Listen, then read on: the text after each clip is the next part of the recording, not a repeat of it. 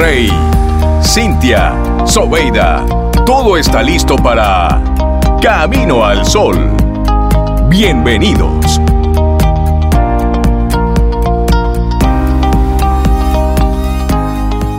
Hola Camino al Sol oyente, bienvenido, bienvenida a una edición más de Camino al Sol, un programa que hacemos con mucho amor, con mucho entusiasmo para nuestro desarrollo. Atento, atenta, porque tenemos temas interesantes para ti. Arrancamos Camino al Sol.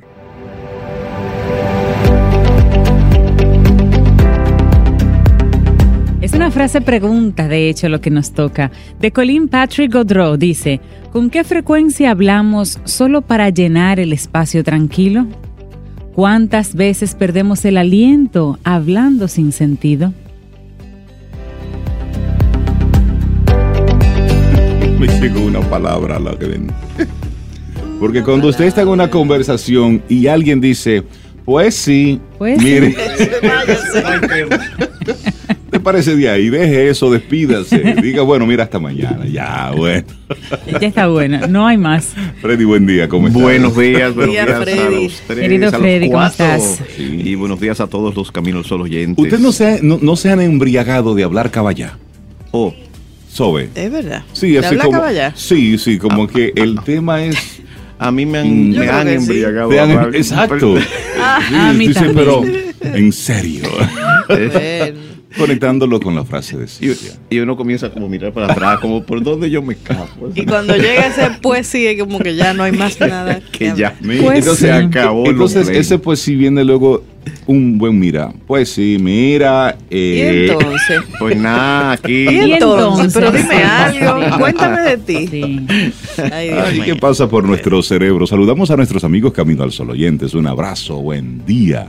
Te recordamos que el número de contacto a esta hora es 849-785-1110. 849-785-1110.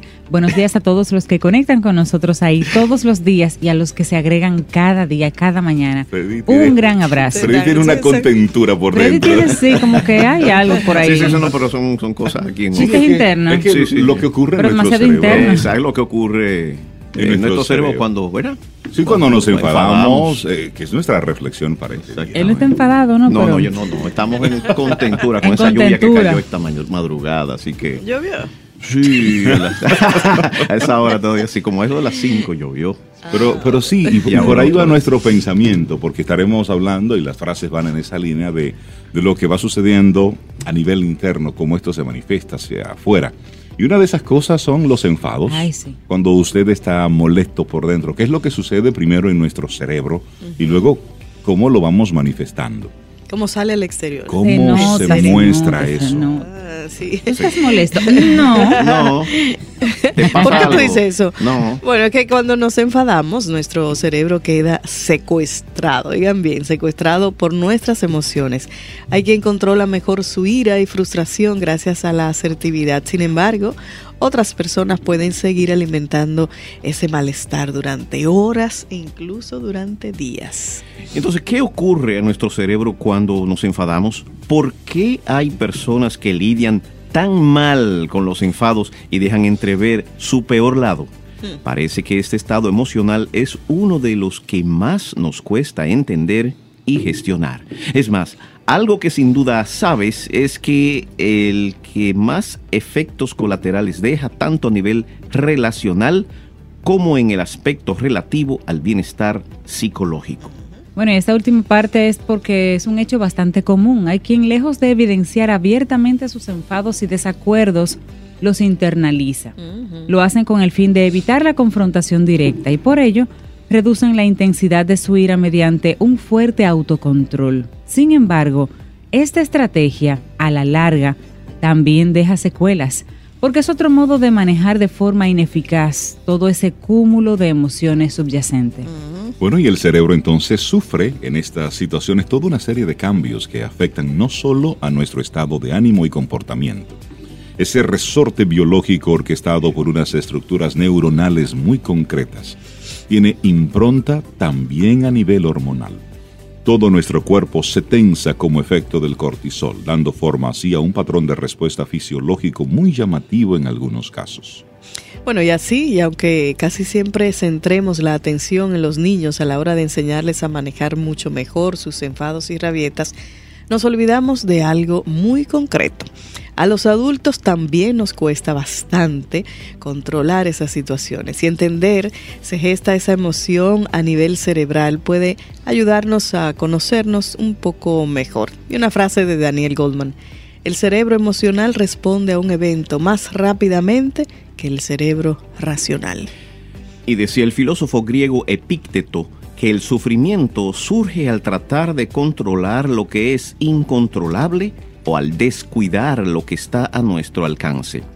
Todas esas situaciones son origen también de nuestros enfados y cada uno de nosotros canalizamos dichas realidades con menor o mayor acierto. Habrá quien libere a su Hulk interno y habrá quien, como hemos señalado, sea más templado y diplomático y opte por engullir su rabia y frustración haciendo ver que no pasa nada. Bueno, y hay personas que la misma persona un día puede reaccionar como Hulk y otro día se traga la, una misma persona. Bueno, sea como sea, hay algo evidente. Todos sabemos qué se siente cuando el enfado nos alcanza. No es agradable, no es fácil manejarlo, y lo que es más llamativo, su efecto puede durar días, horas, con los casos más acusados y también más tristes, toda una vida. Gente que se enojó con alguien y ese enojo dura toda, una vida. Todo depende, claro está, del detonante, de aquello que nos haya ofendido, herido o contrariado. Ahora bien, algo que la mayoría desconocemos es qué le ocurre a nuestro cerebro cuando nosotros nos molestamos, cuando nos enfadamos. El origen de cada cosa que sentimos, pensamos y experimentamos subyace en ese universo y por ello es interesante comprenderlo un poco más. Es lo que vamos a hacer, profundizar un poquitito. Es que cuando el cerebro emocional asume el control, miren, cuando nos enfadamos lo primero que sucede a nivel cerebral es cuanto menos llamativo. Áreas como la corteza prefrontal, esa región relacionada con las funciones ejecutivas, el pensamiento analítico, lógico y reflexivo, reducen su actividad. Repito. Hay que decir, nos ponemos, te pusiste bruto. Exactamente.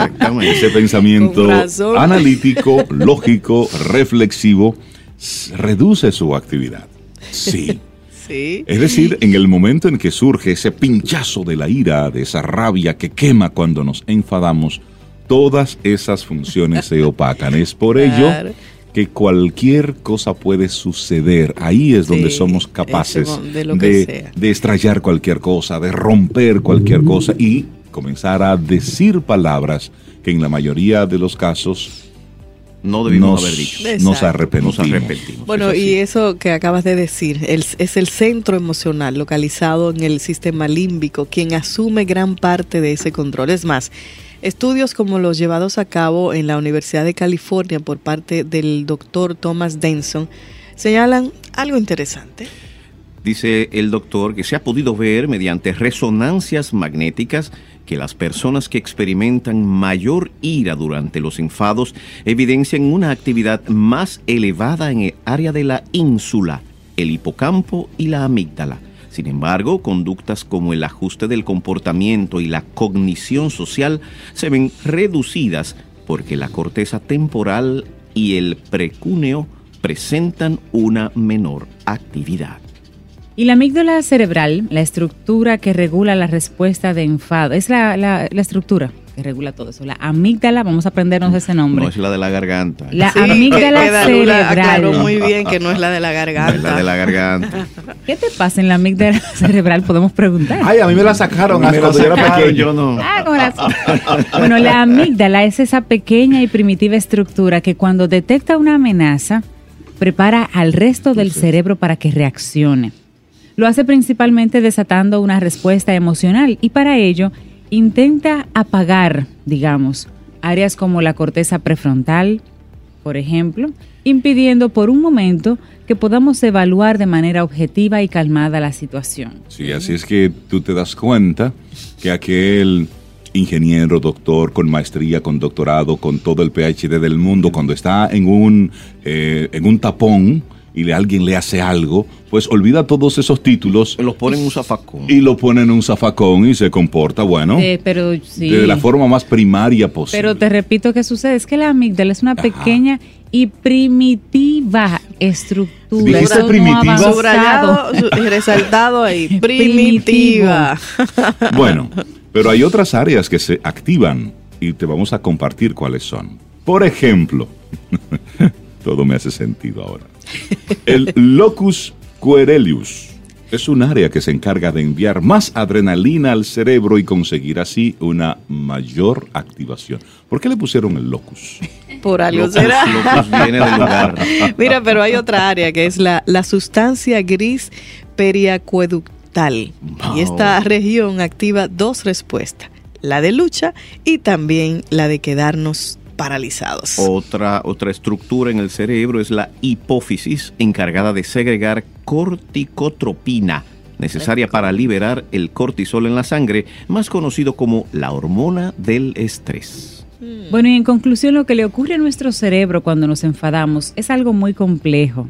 Sufrimos, por así decirlo, de todo un secuestro emocional al dejar que nuestros neurotransmisores orquesten toda una serie de procesos con los que nublar nuestra objetividad y nuestra capacidad de, reflexión, de Así pensamiento. Sí. Volvemos a lo mismo. Sí. Primitivamente sale ese instinto y nos ponemos brutos. Exacto. Ahora bien, debemos hacerlo con equilibrio, con asertividad. Esta es la única clave.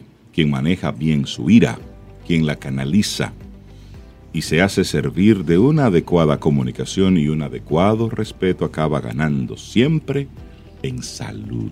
Por eso el refrán que mis padres me enseñaron y que yo lo he comentado aquí muchas veces, no se come tan caliente como se cocina.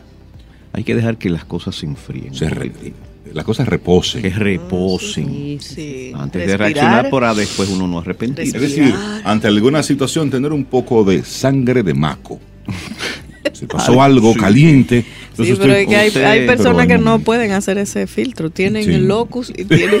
Tienen el, tienen el locus revolteados. Es que lo, lo vamos entrenando desde chiquito. ¿Ustedes es no otra hay que consultarla Sí. con tal. En el locus recreo. En el recreo chiquitos, chiquitos. Oh, y te vas a quedar así.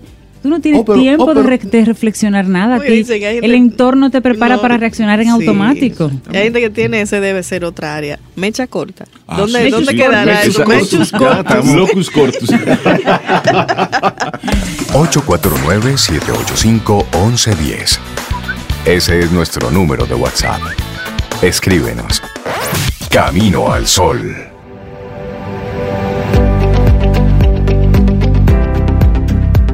Una frase de Chris Kylie, un poqu- un poquito extraña, pero dice, reduce tu ritmo cardíaco, mantén la calma, tienes que disparar en medio de tus latidos.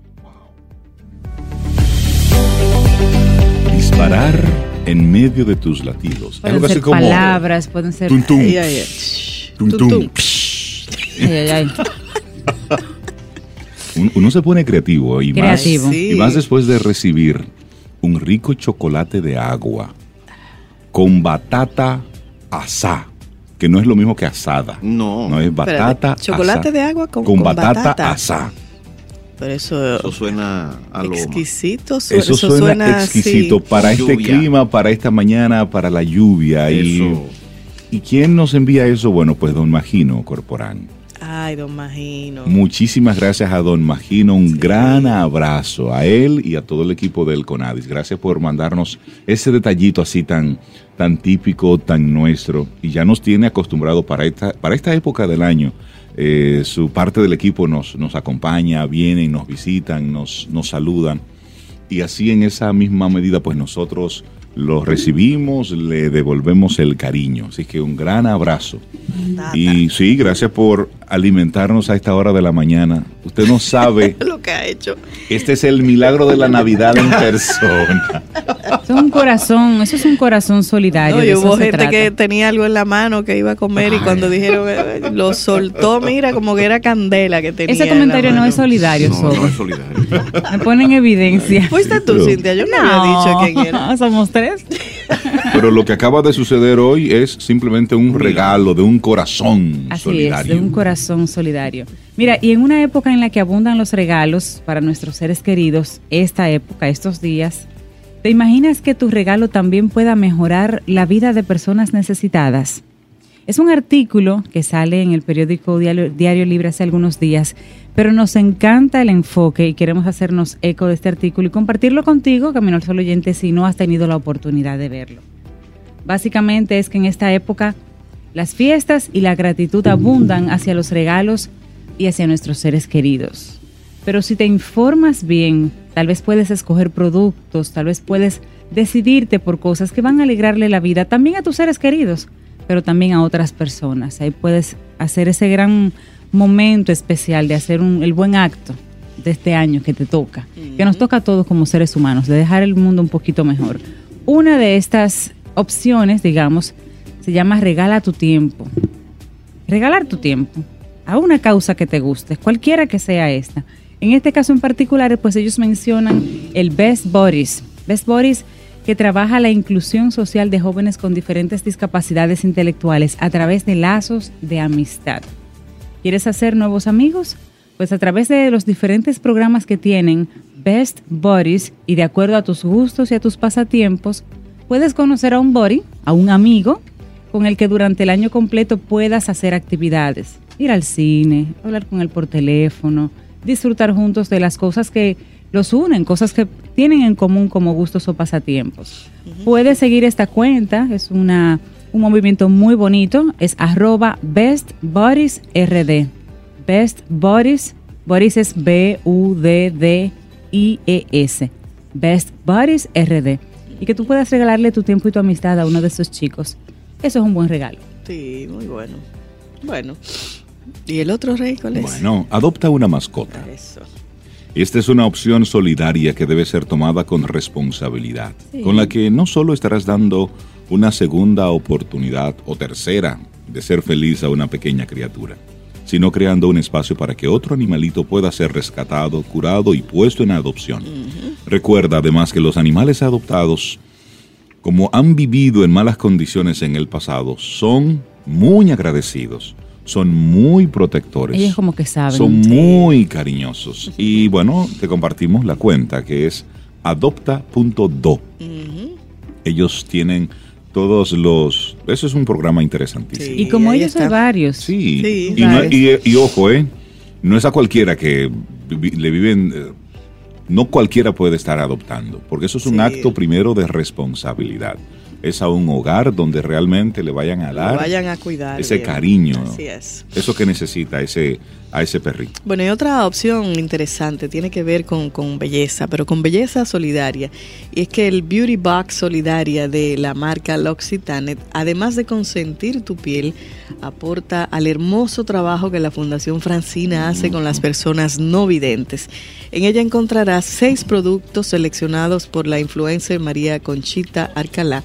Entre ellos una fragancia fresca y muy femenina de rosas, leche concentrada de almendra que alisa, nutre y reafirma la piel, una crema para las manos de Carité, un overnight reset que es un suero para la noche que revitaliza la piel, un aqua cream que hidrata todos los tipos de pieles y un champú, un champú de reparación intensa que protege el cabello del cloro de las piscinas y la sal de la playa. Belleza solidaria. Pueden seguirlo en arroba RD. Para estas chicas dominicanas que se cuidan mucho, pues de paso cuando compran esto, aportan a la Fundación de Francine. Y otra forma de hacerlo es mediante experiencias de aventura. Descubre con Jaime, tu anfitrión en Airbnb, en RD, el salto del limón de la mano de Veva, líder comunitaria y parte del proyecto de Niñas Poderosas dirigido por la organización Projects for Children. De, eh, de, su mano podrás caminar por un sendero de nivel principiante, viviendo y saboreando los frutos de los árboles locales, nadar en las dos cascadas y tomar fotos. Al regreso eh, podrás eh, comer comida típica con una familia de la comunidad y aprender cómo viven estas poderosas mujeres en su entorno natural.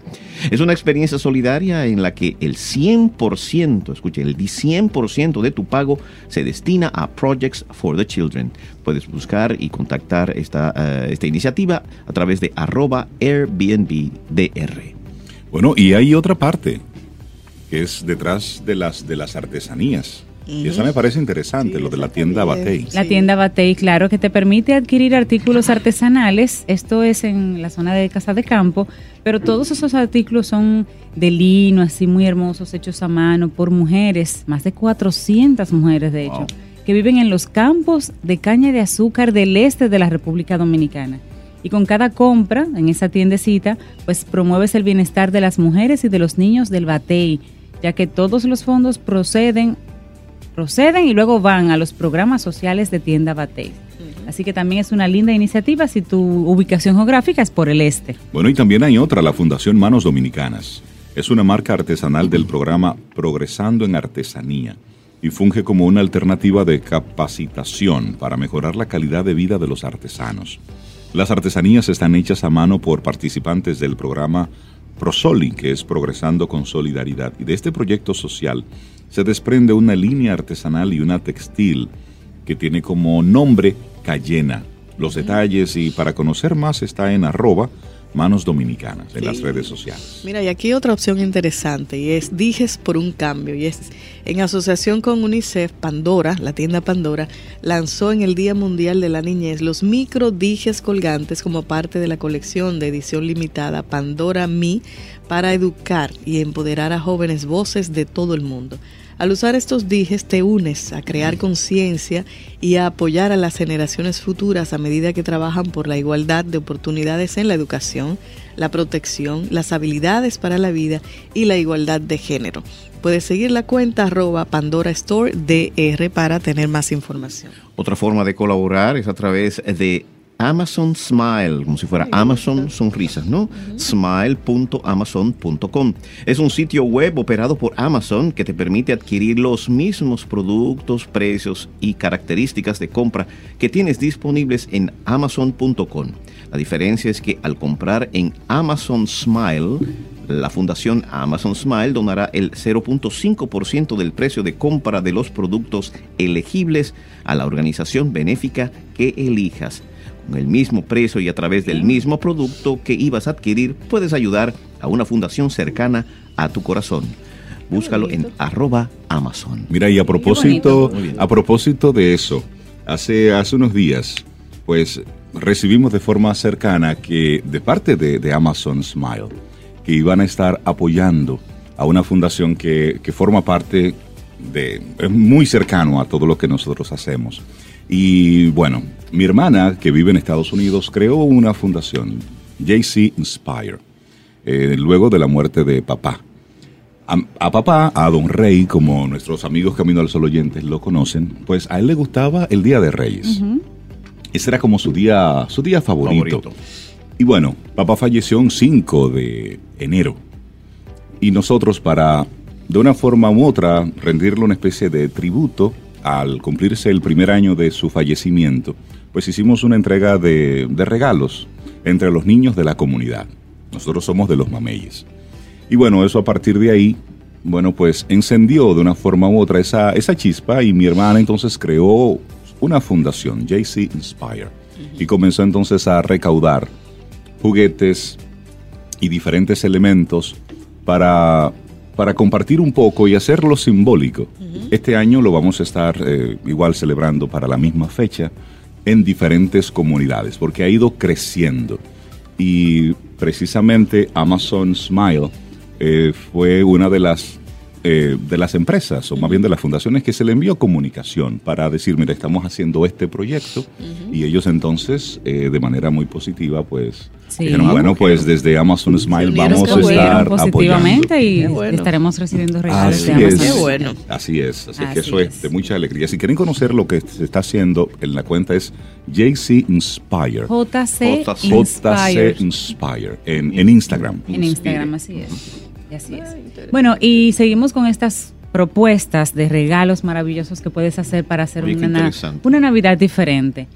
Por ejemplo, si regalas a alguien que ni siquiera conoces, mm. porque uno está hablando de comprar cosas para alguien que conoces, pero ¿y si le regalas a alguien que tú ni siquiera conoces?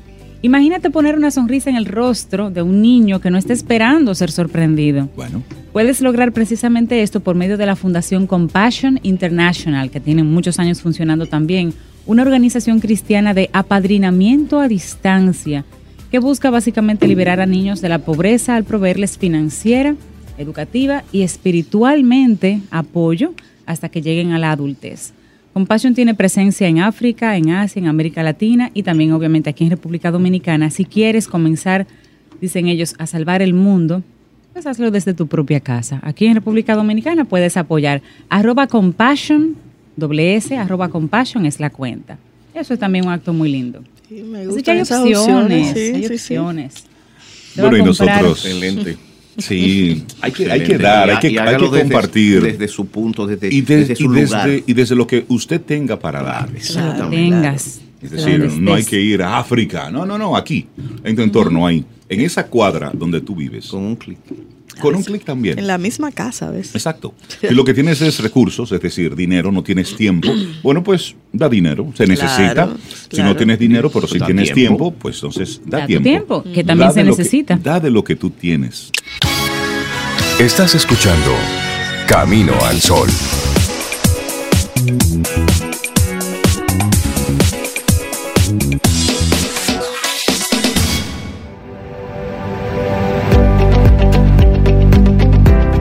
Eres la calma bajo las olas en el azul de mi olvido. Qué poético. Eso es de Fiona Apple. Siempre que escucho el nombre de Fiona pienso en Shrek. Mándale salud. 754, seguimos camino al sol. ¿Y cuántas cenas Ay, se convierten en un interrogatorio? ¿Tú vas este año a la cena? Bueno, yo no sé, porque No cada vez sé. que voy me preguntan que cuándo me voy a casar. Que cuándo voy a cambiar de trabajo, que cuándo voy a dejar a ese- cuándo voy a votar a, ese novio. Demasiado preguntas. Sí, y comienzan. Sí, Y, y eso. eso pasa. Sí. ¿A ustedes le pasa eso? A mí no me pasa eso. No, No pasó no, en una ocasión no- hace Ah, ya. muchos años. Sí. Ah, sí, ya, sí, sí, ok. porque pasa y pasa. Pero lo cierto es que las fiestas de Navidad y fin de año son momentos para compartir en familia, para reencontrarse, para ponernos al día, para hablar de los de lo que sucedió, de los proyectos, de los éxitos, de los fracasos no tanto, porque la familia es dura. Ahí no. No, pero hay gente que te lo saca. Ah, que te lo saca. Uy, es parte de. Ya lo que tú estás hablando, porque total. Tú-.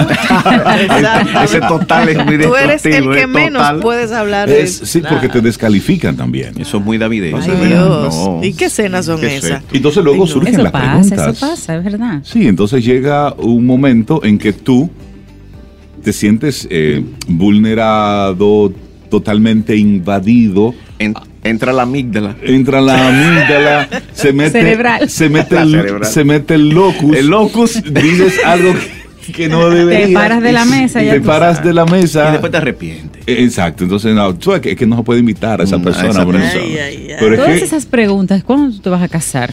¿O cuándo tú te vas a... ¿Tú sigues con ese hombre? ¿O cuándo tú vas a tener hijos? ¿Y cuándo que tú te gradúas? ¿Tú has pasado por la universidad como... ¿Cuántos años Tú que tú vives ahí, tienes ya? y tú todavía sigues en ese trabajo. Ah, Y sí, ese sí, trabajito sí, todo... sí. Y Dios comienza. mío. Ay, Y ay, yo no sé por qué, ay, pero ay, dicen ay, que ay, estadísticamente esas preguntas las hacen más los tíos. Ni siquiera los padres, los tíos son los que comienzan a hacer ese bombardeo de preguntas y casi siempre se ponen a una y es un comensal, un miembro de la Es uno familia que hace una primera que- pregunta. al que Y se le abre hace esa puerta. todo ese bombardeo. Y es que hay Ay, ciertos ay, ay. asuntos que los baby boomers, aquellos que nacieron entre 1945 1965 aproximadamente, les encanta tratar y que a los millennials y a los de la generación Z, pues no, porque realmente no forma parte del esquema Claro. mental que tienen estos. Sí, sí, sí. Mm. Bueno, a veces el humor, ironía, ironía o sarcasmo pueden funcionar para salir airoso de este campo, Campo de, de minas y responder a esas preguntas que no se quede, que, que no se quedan en las reuniones. Preguntas como que cuánto tiempo llevo soltero, soltera. Bueno, el mismo que sin pareja sería la respuesta. El mismo que sin El mismo pareja. que sin pareja. O te vas a quedar solo de por vida. Y entonces uno viene con una respuesta como mejor sola que mal acompañada. Y, y comienza ese locus a levantarse. Ese loco a levantarse. Poco a poco. Ay, la lul. Bueno, y si no tienes ganas de bromear, eh, los expertos también te dicen y te recomiendan que simplemente hables con la verdad, sin entrar en un clima pernicioso ni nada, y entender que siempre se van a dar ese tipo de preguntas. No está de más que si todos los días te hacen la misma pregunta. ¿Cuándo te vas a tú casar? la misma respuesta. ¿Por qué no te has casado? Respira Porque profundo. no quiero. Punto. ¿Por qué no quiero? Ya, porque no quiero. Sí, porque hay, hay un tema, cómo tú sales Ya. airoso. La respuesta es lo que va a invitar al otro o a que no haga más preguntas Exacto. o a que sigan Sí, profundizando. Claro. Sí. Por eso hay que, hay que dar respuestas respuesta. inteligentes, Inteligentes. para que se, se el, cierre el, el tema humor es importante. Sí, Sí, sí, sí. y también depende mucho, por supuesto, de, de tu personalidad. Claro, claro, claro. Pero lo real es que cuando hay un, si- un largo silencio en una mesa de una cena familiar y alguien dice, mira, y, ¿y el novio para cuándo? Porque son preguntas así, como que Sí, salen sí, de la sí. nada, Sí. como muy conectadas entonces con... Después te consigues el novio, después que cuando se casan. Cuando se casan, que cuando los, los hijos. El primero tienes el primer hijo, entonces cuando viene el segundo, porque hay que tener Hay parejita. que Exactamente. preguntar, hay que preguntar. Oye, me hay que la- y frenar la- eso. y ahí la chica se levanta y dice, un brindis por la soltería y ya se, ahí se acabó. Exacto, y ya. Pero, pero sí, si tienes pareja, no estás exento de las preguntas claves. Siempre van a estar conectadas con, con los hijos y luego si los hijos, ¿y cómo le está yendo en la escuela? Y ya van para la universidad. ¿Y qué van a estudiar? Y tú lo vas a mandar a estudiar ¿Por qué es con... que la gente averigua Y tanto? comienza y comienza y Sí, comienza. Como, como dice, sie- siempre la gente va a encontrar algo que te falta. Ese- por ahí es que va a ir la pregunta. Pero al final son reuniones familiares. Son reuniones de personas que tienes mucho tiempo. Y el que te puede preguntar así, si bien es cierto que hay uno que otro que lo haga para fastidiar, en el fondo lo hacen porque, porque les Por porque tú le Les preocupas, tú le claro. importas. Que son Entonces, metidos, sí, pero Sí. bueno. Lo hacen por cariño y porque tú le importas. Simplemente que no te hacen ven, porque- etcétera. Exacto. Responde como dice Fénix, desde la benevolencia. Exacto, Respira profundo desde el respóndele. amor. Entonces es muy probable que de Pero verdad no dejes de ir a la cena que por la eso. pregunta es muy honesta, es decir, ¿cuándo te vas a casar y cómo va la tienen mucho a lo mejor que no te ven, no sa- a lo mejor no te han seguido el rastro durante todo el año. Entonces, responde desde el amor, desde la benevolencia, a lo mejor la forma en que hacen la pregunta es lo que incomoda. A lo mejor sobre ese tema tú no quieres hablar de forma pública. Entonces, y eso es lo que en sentido general pudiera detonar la molestia de quien se siente entonces invadido. Pero como dice Guerra Avisada, no, No mata mata soldado. soldado. Entonces, si sabes que te van a preguntar por mira eso, entonces prepara tu libreto con calma. Y, tú, y así ya es como las cuando hacen los, eh, las entrevistas a, a las personalidades. a lo- Eso está preparado. Exacto. Prepárese usted también. Entonces, usted puede llevar entonces un checklist. Un checklist. Entonces, cuando comience alguien con la Usted primera saca la pregunta, usted saca su libreta. Ok, sobre los novios, Samuel ya dijo la respuesta. Sobre los hijos, pum, ahí tengo la respuesta. Listo. Sobre el trabajo, pum, la otra. Entonces, usted sobre, sobre, sobre, Tan, sobre, tan, tan, sobre. tan, tan, hace su, su hoja de vida, su, su currículum. Vas de respuesta Pero, lo importante en Sí. ese momento es, es calmarse. sí, hombre. Sí, responder, en desde, responder desde el amor, Sí. tomarlo con el mejor humor posible. Claro. Y no dejar de ir a la cena No, para no, no. toparse con esas preguntas. No vaya y responda con tranquilidad y, y fluya y coma y diviértase. Y comparta Sí. con esa familia que de repente no la ve durante el Y año. pregunte y responda también una pregunta con una, una, pregunta. una pregunta con una pregunta. Claro. Sí, y tú, y cómo va tu trabajo? Bien, ¿y el tuyo? ¿Cómo va? ¿Y tú te vas por ahí? Sí. Exacto. Dependiendo Ya, del tono, va a sonar desafiante. Sí, claro. Practique aquello de, de la escucha. Sí. Es decir, no, hablar, no hables tú tanto, sino comienza tú a... A escuchar. ¿Cómo otro. tú controlas una conversación? Preguntando. Pregunta. Ya. Eso lo digo. Y preguntas también desde el amor. Pregunta Claro. desde ese Claro. interés sincero de saber Claro. cómo está ese familiar, cómo está ese primo, ese tío, ese hermano, hermana que tienes mucho tiempo que no lo ves. Pregunta desde el amor. Sí. Es una Me invitación. gusta la invitación. Siente y disfruta de la vida. La vida. Camino al sol. Camino al sol.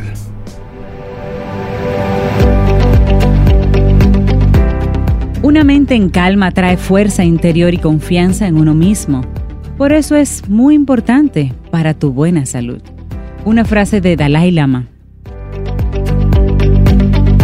Seguimos Camino al Sol. Gracias por estar conectados con nosotros. Recuerda, entra a nuestra web, caminoalsol.do. Ahí tenemos artículos, escuchas partes de, de nuestro programa y bueno, conectas y estás ahí siempre con lo que sucede aquí en Camino al Sol y te compartimos nuestro número de WhatsApp. Claro, 849-785-1110, el número de WhatsApp de Camino al Sol, 785-1110. Y además, en la misma página web recaminoalsol.do, al final de la página, puedes suscribirte, tu nombre y tu correo electrónico, y te llega el mismo programa en formato podcast en la comodidad de tu correo, para que le des forward, lo compartas o lo conserves. Y lo puedes escuchar ya en la tranquilidad de tu agenda, cuando tú puedas. Por ejemplo, uno de esos temas que entendemos que vas a compartir. Es el que vamos a, a, a tocar ahora. Claro que con sí. Laura Gil de Wise. Wise. We're inspiring and changing events. Laura. Hola, Laura. Buen día. Ay, yo me siento tan feliz, me hacía tanta falta venir para acá porque a mí, tú sabes que el artistismo me, me rebosa y me encanta cuando yo estoy aquí, me siento importante y artista y compartiendo con ustedes y con sus Señores. caminos oyentes. Los oyentes, sobre todo, esos caminos oyentes. oye. Ay, sí, cualquiera que la oye. Señora, con estas tablas. ¿Y qué tema nos traes en el día de hoy? Mira, tú sabes que Wise siempre busca este de una manera u otra la transformación del ser. Y pues hoy vamos a hablar de un valor wise que tiene también un nombre muy de tendencia y característico en de estos días. Vamos a hablar del fo- enfoque integral en el ser o como más lo conocemos, como diría Rey, un nombre poppy, human centric de las empresas, Que es, que es un término que está en tendencia. en que está en tendencia. Human centric, sí. Y para nosotros en Wise se convierte en un pilar. Porque nosotros que amamos la transformación entendemos que ese enfoque individual en el ser es lo que aporta para el cambio que nosotros pretendemos, ansiamos y tenemos como objetivo mantener en nuestra, en nuestra empresa. ¿Y por dónde comenzamos? Mira, vamos a comenzar por lo más sencillo. Convivimos en diferentes ámbitos. Y te voy a decir algo. La gente dice, ay, ya yo aprendí todo. Ya yo no aprendo más. Mentira. Exacto. De manera consciente o inconsciente, eres permeado día a día Claro. con informaciones, con cosas, pero a que no adivinas de dónde vienen la mayor parte de esas cosas. ¿Dónde pasamos el mayor tiempo de nuestro día? Sí, en ese espacio laboral. En, En ese el espacio. trabajo. En ese laboral, espacio laboral. Pues esos líderes, esos colaboradores, esos supervisores, para no decirle jefe, este, que están contigo, constantemente están golpeando tu consciente y tu inconsciente con información. Por lo que lo primero que nosotros tenemos que tener en cuenta es que como persona líder en una empresa estás todo el tiempo golpeando con información a tus colaboradores. Entonces es importante que ayudes, porque lo que tú reflejas lo absorben tus colaboradores. Es importante que ese enfoque tuyo venga de manera especial y consciente de ayudar a tu colaborador a entenderse. Porque ¿por qué enfoque centrado en el ser? Porque yo tengo que dar de mí todo, no vengo al trabajo por venir. Y esa época pasó. Esa época pasó. Y yo tengo que entender si realmente esto que hago es lo que quiero. Y, es, y conecta muy bien con, con el tema principal de nuestro programa durante el día de hoy, que Sí, es señor. lo que está sucediendo Sí, dentro, señor. cómo lo vamos externando. Sí. Entonces, tú que estás encabezando, que estás liderando un equipo, puede ser un equipo de uno o de mil. ¿Qué está sucediendo por tu cabeza? Así y es. luego cómo tú vas comportándote durante esas 8, 9, 10, 12 horas con lo que está sucediendo, cómo tú interactúas, cómo tú compartes alguna, a una, alguna orden, algo que se necesita, cómo tú recibes, cómo tú das esa retroalimentación. ¿Cómo, ¿Cómo lo omites? lo emites? Claro. ¿Cómo lo omites? Om- omite Porque también. la omisión también ¿Qué envía un callas? mensaje Te importante. callas. sobre qué no toco, qué no enfrento. Entonces, hay otra tendencia que hace tiempo también que viene eh, doblando la esquina para las, el área de recursos humanos y es el desarrollo por competencias. Pero esas competencias no pueden ser solamente duras. Tienes que incluir las competencias blandas. Ese, ese nombre de competencias blandas hay que cambiarlo. Sí, esas son las duras. Esas hacen la sea, se han diferencia. convertido hace, hace Sí, ya un sí, tiempo sí. en las duras. O sea, Claro. eh, a mí me, me gusta mucho cuando tú ves que una empresa anda buscando un, un candidato y te ponen creatividad. Sí, ¿Cómo, tú evalúas que yo tengo creatividad? O sea, que no sea en el área del arte. ¿Cómo tú evalúas mi creatividad? Lo que pasa es que la creatividad encierra la gestión del cambio, el trabajo en equipo, el liderazgo. Solución de problemas. Solución de problemas, el siempre estar dispuesto a mirar fuera de la caja, la visión, quién es visionario. Pero tú lo estás diciendo correctamente. Tenemos duras y blandas porque de las duras tú tienes un certificado que dice, esta persona completó, esto, claro. completó este programa y pues yo, eh, casa de estudios, eh, certifico que tú tienes eh, eh, la aptitud, ¿verdad? Para poder hablar sobre este tema o desarrollarte sobre este tema. Pero la otra, dime, ¿cómo la sabemos? Y ese es el gran reto. Eso es ahí en el día a Porque día. eso está conectado directamente con tu personalidad. Por Así un es. lado, a lo que has estado expuesto desde, vivencia. desde pequeño, eso forma parte de tu historia. Así es. Entonces, es lo que están Así es. buscando las, las empresas, es lo que están demandando. Pero al mismo tiempo, viene desde ese esfuerzo, interés personal de desarrollarlas. Sí, y hay un tema importante también, Rey, porque nosotros, lobos viejos, de mar o no, tenemos ya una madurez para entender si nos hemos, si hemos querido tomar esa decisión, Exacto. eh, que constantemente la vida es una evolución. Sí. Pero ¿qué sucede? El mundo en este momento espera que los millennials sean tan perfectos que lleven a las empresas todas las soluciones que no ha podido un baby boomer llevar. Listo. Listo.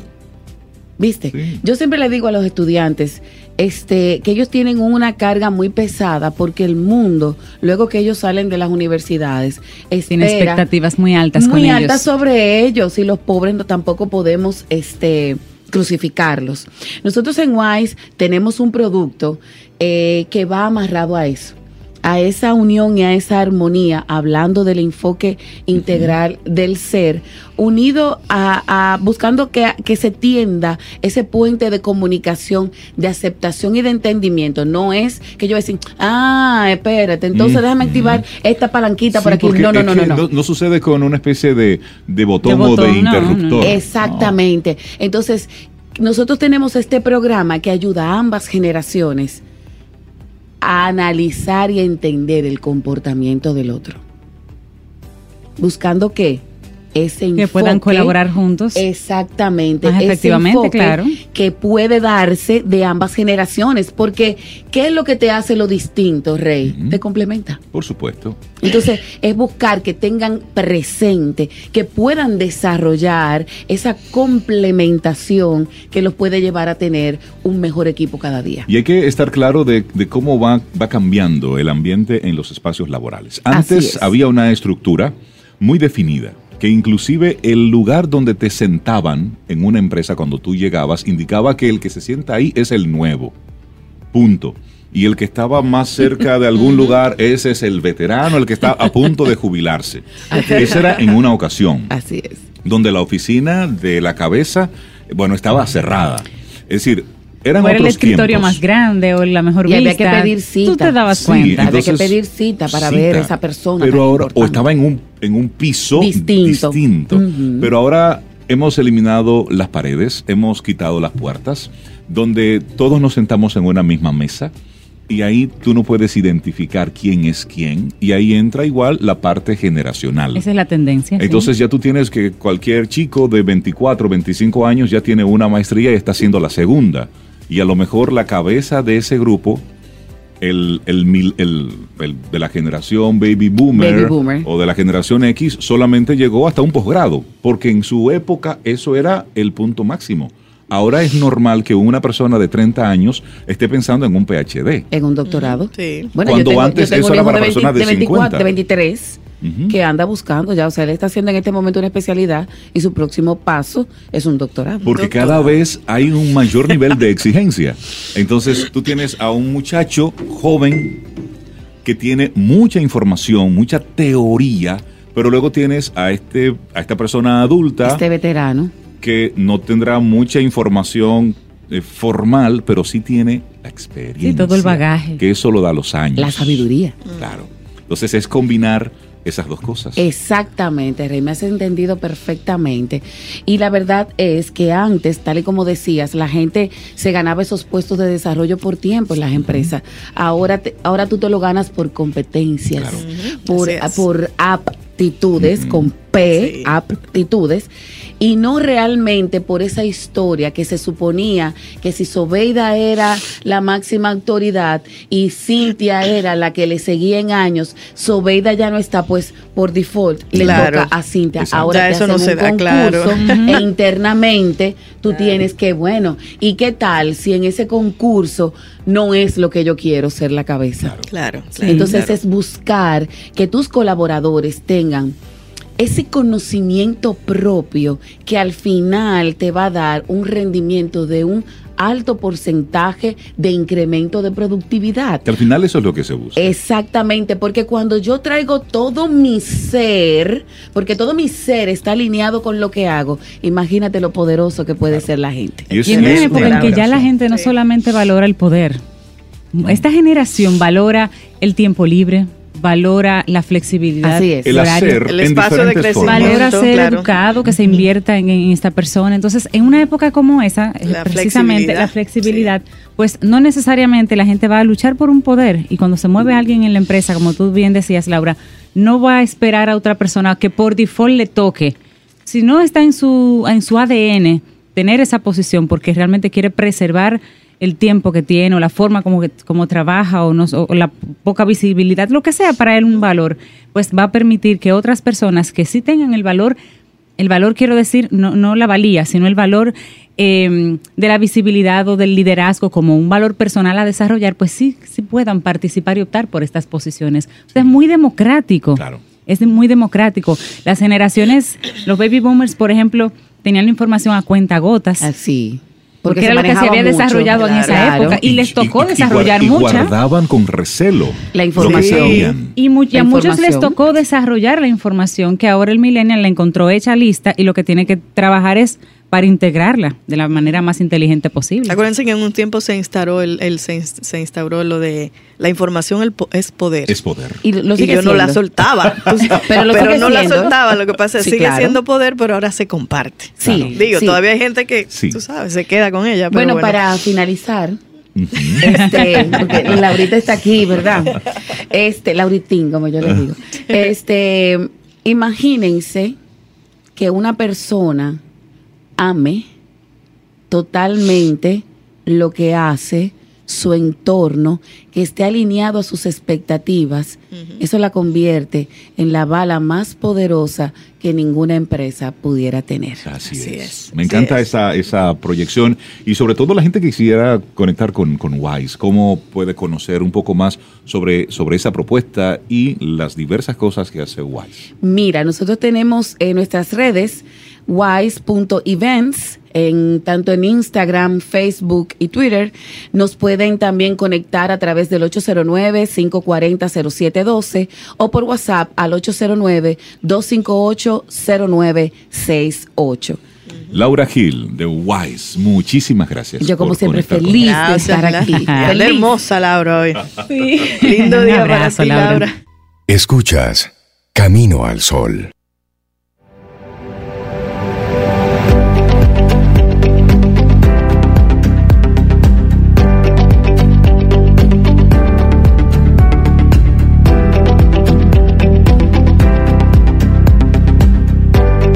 Para mí a veces un cielo de silencio es más expresivo que el rugido del mar. Una frase de Munia Khan. Y seguimos Camino al Sol. Muchísimas gracias por conectar con nosotros a través de las diferentes vías. Y seguimos recibiendo gente, gente interesante, gente chévere en nuestro programa. Y eso es como, para mí es uno de los grandes regalos que tiene Camino al Sol. El poder conocer gente, gente que está Es que el aportando chévere no se apunta aquí. ¿Eh? El que no es chévere no se apunta. No se apunta Exacto. aquí. No entra. Ni se apunta sobre. Y una de esas personas que tenemos, bueno, es la primera vez que viene a nuestro programa Camino al Sol. Esperamos que sea la primera de muchas. Claro. Es Giovanni Montero, él es psicólogo deportivo.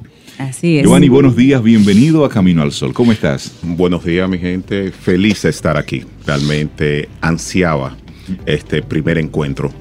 Bueno, Claro el, que el- el sí. deseo era nuestro de poder conversar Una contigo. persona muy querida y que no había tenido la oportunidad de venir a, a cabina. Y, pero Giovanni, vamos a estrenarte en cabina, por Ah, favor. Sí, sí, sí. Y, y a Giovanni lo, lo presentamos así, y decirlo rápido, psicólogo deportivo es una cosa, pero cuando los dominicanos gozamos, disfrutamos por la actuación de las reinas del Caribe, Voleibol, ajá.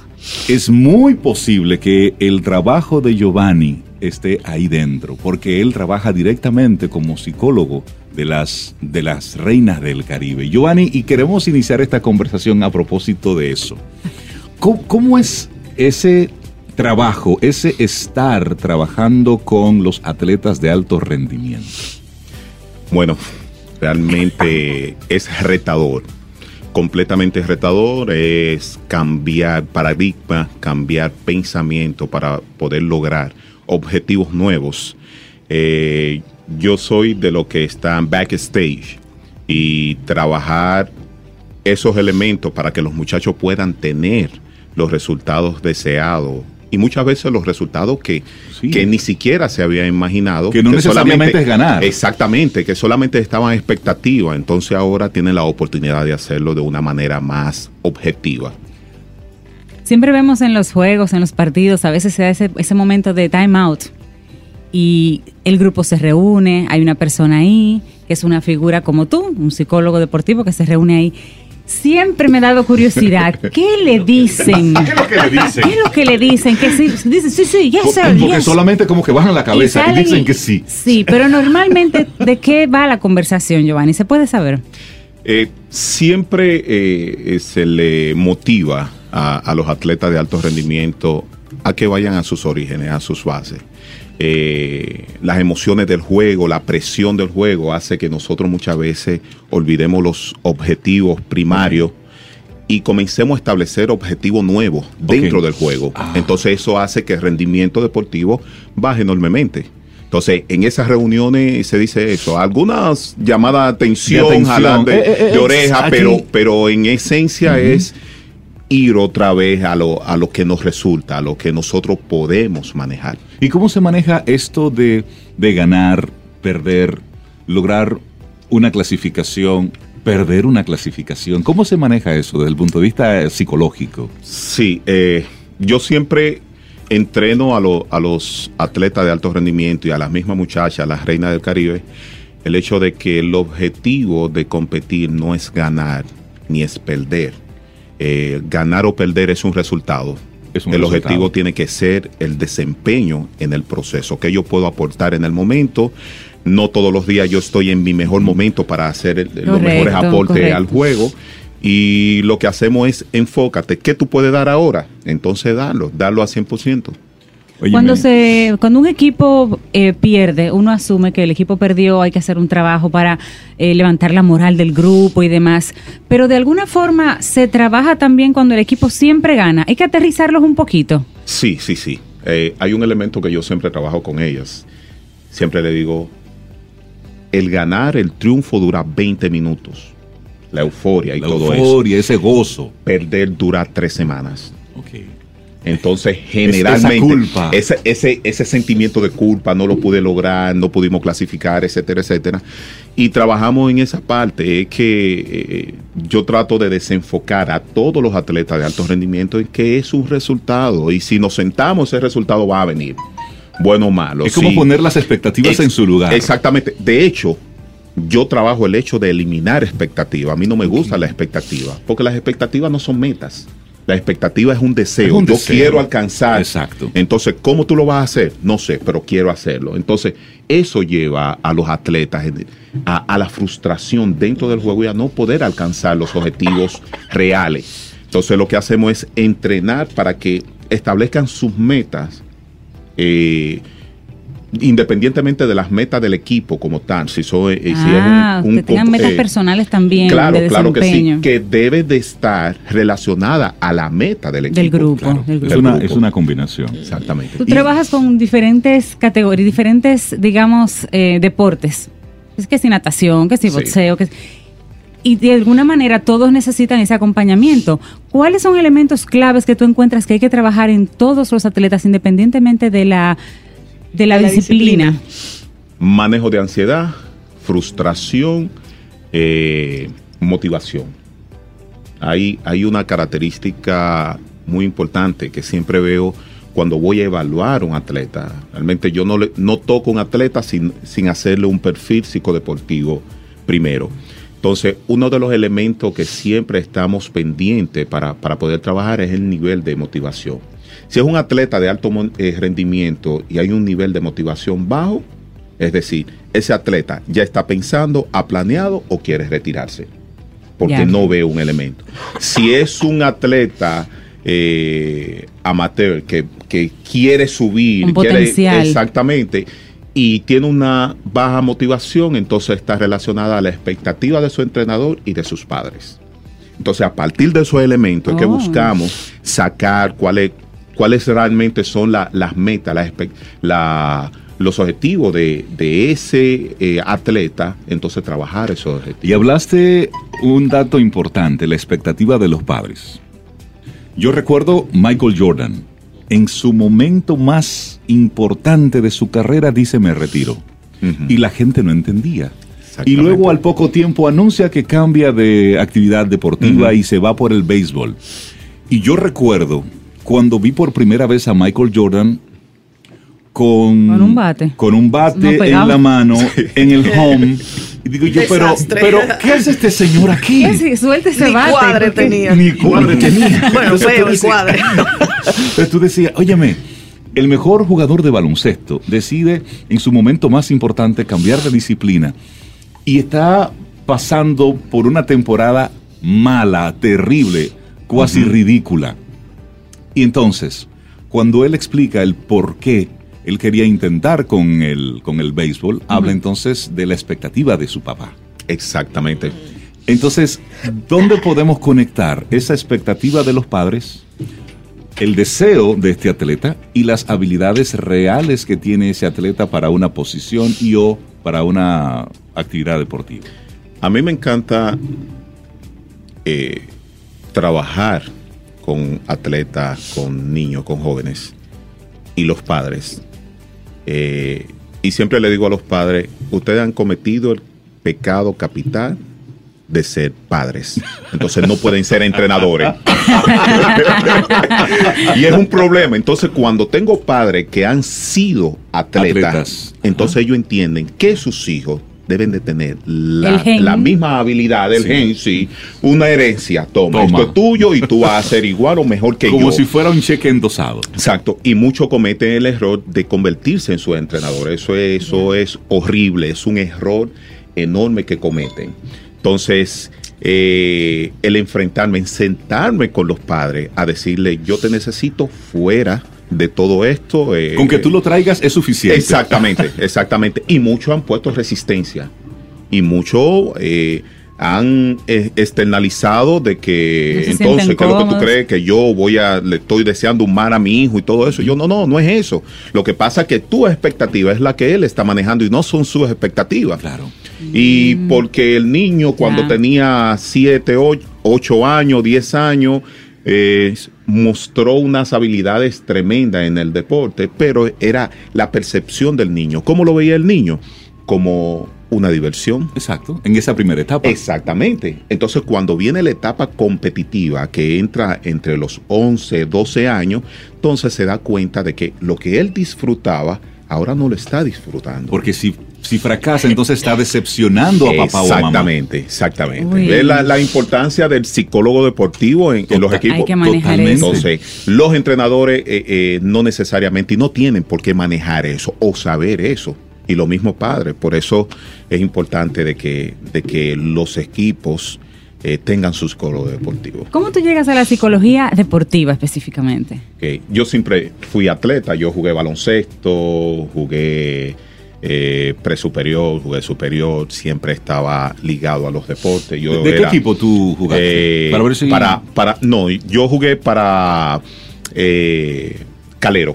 Ah, en Villa Duarte. En Villa Duarte. Ah, de eso, de eso de mi zona. Sí, Sí. Villa Duarte, estuve ahí abajo del mucho puente, tiempo. ahí. Sí, sí. mucho tiempo, eh, me encantaban los deportes, eh, fue una, una decisión muy fuerte el hecho de tener que irme a la universidad y abandonar los deportes, porque Ya. pensaba como todo atleta de que los deportes era eh, lo único que yo iba a hacer en mi vida y que y pensaba también en la NBA y todas esas Ok, cosas. claro. Todas esas cosas. Como una muy buena sí. combinación, entonces, ahora. Exactamente. Entonces el hecho de, de irme a, a psicología, primero psicología clínica y comenzar a entender lo que yo sentía en el momento, los niveles de presión, los niveles de ansiedad cuando perdía un juego, etcétera, etcétera, comenzó a tener sentido, Sentido. todo lo que hacía. Claro. Entonces, no, no, no, no, no. Esto está claro. Psicología deportiva, me fui psicología deportiva, maestría en psicología deportiva y aquí estoy, trabajando esos elementos. Y bueno, ese Perfiles. Háblanos un poco de, de- de qué hace, qué hace ese Bueno, Perfiles. Ese perfil es una empresa encargada de evaluación y desarrollo de atletas de alto rendimiento. Es la primera empresa de su tipo aquí en República Dominicana. De hecho, eh, somos muy pocos los psicólogos que actualmente están en República Dominicana. Hay muchos psicólogos clínicos trabajando psicología deportiva, pero no es lo mismo. Claro. No es lo mismo. Psicólogo deportivo 4 o 5. Solamente en nuestro país. Solamente, solamente. Formales, así, formados en psicología deportiva. Exactamente, y que tienen, sí, y que tienen certificación internacional. Eh, de ahí surgió la idea de, de dedicarme, de abrir una empresa. Claro. Eh, hoy en día hemos logrado grandes avances. Eh, muchas de las federaciones y equipos deportivos ni siquiera conocen que existe la psicología deportiva.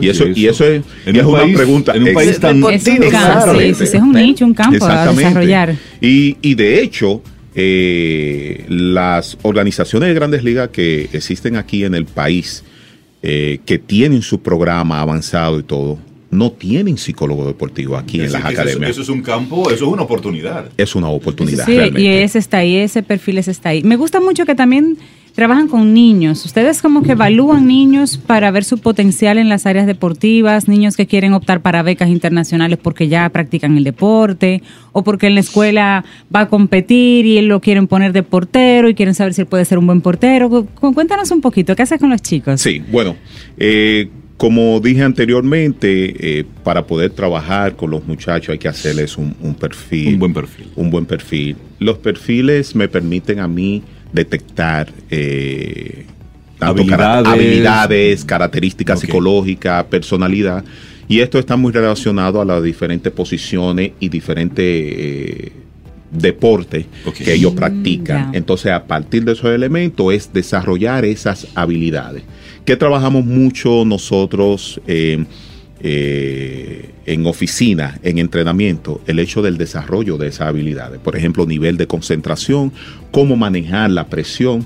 Eh, en esta población de 11, 12 años, que ellos eh, Van definiendo van ya. definiendo, pero están en el nivel competitivo, entonces necesitan realmente mucho de lo, de lo que es manejo de la frustración y el manejo de la ansiedad y el estrés, para que ellos puedan lidiar y seguir Sí, porque tú paulatinamente. has dicho algo que, que- que es un dato importante. 11, 12 años.